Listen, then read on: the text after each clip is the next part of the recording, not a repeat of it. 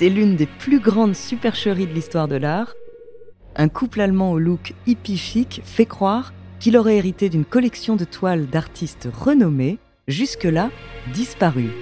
Lui peint des œuvres à la façon d'eux et elle s'occupe de leur vente.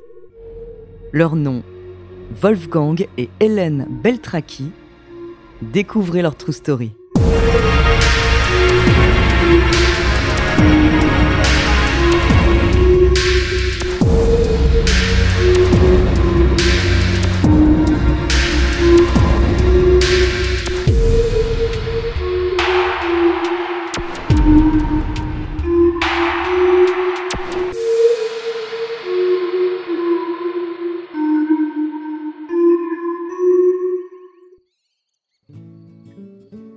Wolfgang Beltraki naît en Allemagne en 1951 sous le nom de Fischer.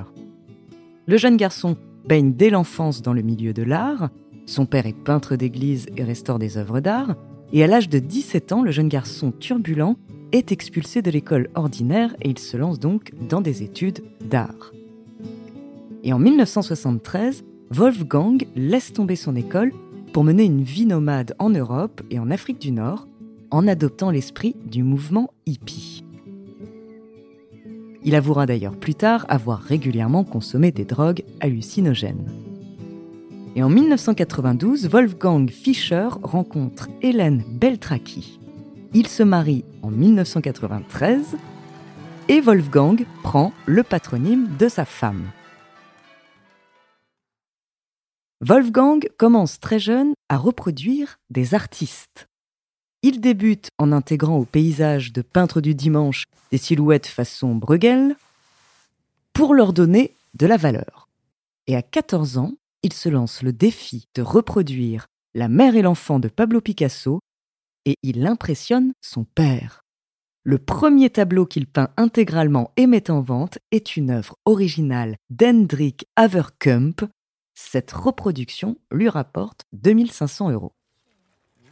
Wolfgang prend bien soin de se procurer du matériel d'époque, bien évidemment. Pour les toiles, il achète dans des brocantes des œuvres sans valeur. Ça vient de Barcelone. Ça vient de Barcelone, monsieur. Vous savez dire, bravo. Qu'est-ce que tu penses Les années 20 Ouais, je pense, ouais. Ouais. C'est pas cher C'est pas très cher. C'est 50 euros, monsieur. 50 euros Ouais. Oh, ça c'est un prix, hein. C'est comme ça. Merci.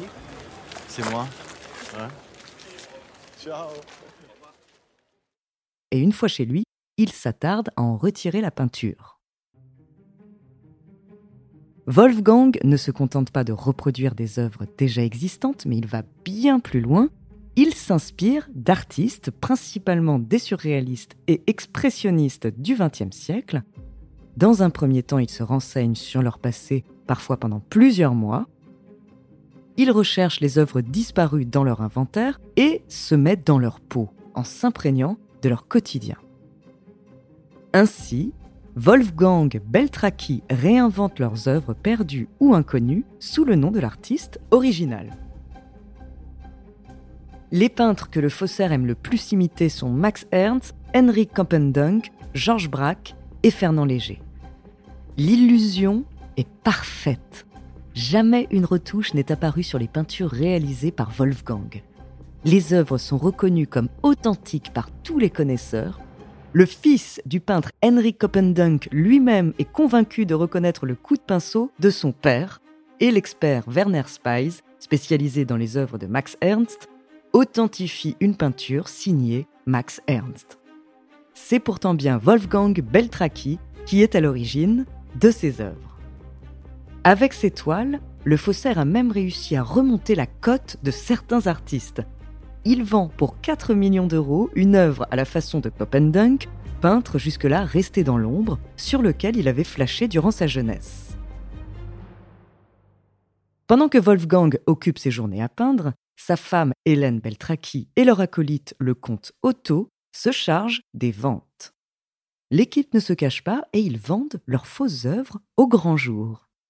Mais comment le couple a-t-il pu justifier au monde avoir en leur possession toutes ces œuvres disparues? Eh bien pour ce faire, le couple réécrit l'histoire des ancêtres d'Hélène. Nous sommes en 1933, Hitler vient de devenir chancelier d'Allemagne, des centaines de juifs quittent leur pays. Parmi eux, le collectionneur d'œuvres d'art Alfred Fleckheim. Avant de fuir, l'homme aurait laissé sa collection de peintures à Werner Jägers, grand-père d'Hélène.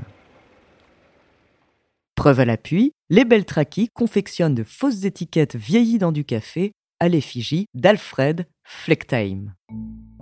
Le couple va encore plus loin pour authentifier leur soi-disant collection.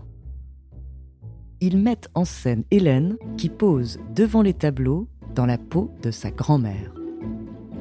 Une photo en noir et blanc capture la situation. La maison de vente Christie's n'y voit que du feu et met en vente leur œuvre Girl with Swan signée Campendunk. Cette toile rapporte 100 000 dollars à Wolfgang et Hélène Beltraki. L'intérêt suscité par ces toiles perdues pendant un demi-siècle, qui réapparaissent au grand jour, devient irrationnel. La collection Flecktime est demandée absolument partout. Les collectionneurs s'arrachent les œuvres et les prix s'envolent. Les peintures de Wolfgang sont exposées dans des musées de renom comme le Metropolitan Museum of Art de New York, et quand Wolfgang se rend dans des expositions, il est plus d'une fois surpris de se retrouver face à l'une de ses propres toiles. Après quelques années, Hélène a l'intuition que la fin approche. Un jour, lorsqu'elle se promène dans les rues de Paris, elle abandonne dans les affaires d'un SDF un Matisse peint par son mari. Elle aura au moins fait la fortune d'un sans-abri. Hélène ne cesse de répéter à son mari qu'ils doivent s'arrêter. Wolfgang rêve d'une retraite de 10 ans à Venise.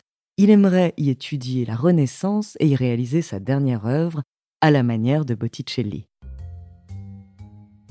En 1998, une première enquête est menée en Allemagne suite au doute d'un collectionneur. Les Beltraki fuient direction le sud de la France pour se faire oublier. Ils y achètent un domaine et continuent de produire des œuvres. Pendant ce temps, dans leur pays d'origine, des rumeurs commencent à courir.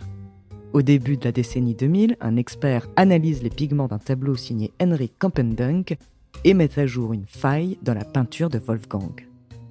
D'après les résultats, l'œuvre, datée de 1920, aurait en fait été peinte en 1957.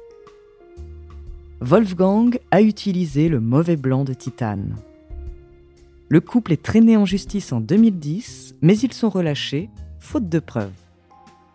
Quelques mois plus tard, l'expert Jamie Martin déclare que Wolfgang Beltraki a bel et bien falsifié 36 tableaux et que le couple a empoché 46 millions de dollars en 4 décennies. En 2011, le couple est de nouveau arrêté et au vu des preuves contre eux, les Beltraki plaident coupables. Au cours du procès, le peintre confesse Je sais, je me suis mal conduit, mais je dois avouer que c'était vraiment amusant. Wolfgang est condamné à 6 ans de prison, Hélène à 4.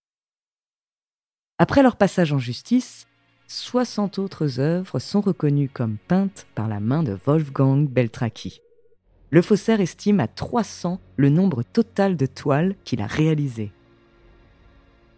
Wolfgang est sorti de prison depuis 2015 et continue de peindre.